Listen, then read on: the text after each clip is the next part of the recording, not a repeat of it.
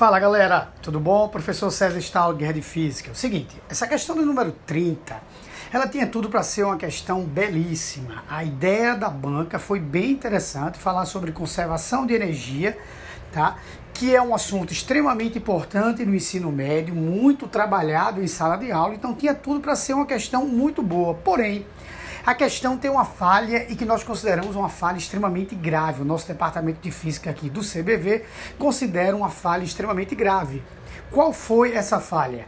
No enunciado temos um valor da constante elástica da mola e na figura temos outro valor de constante elástica da mola.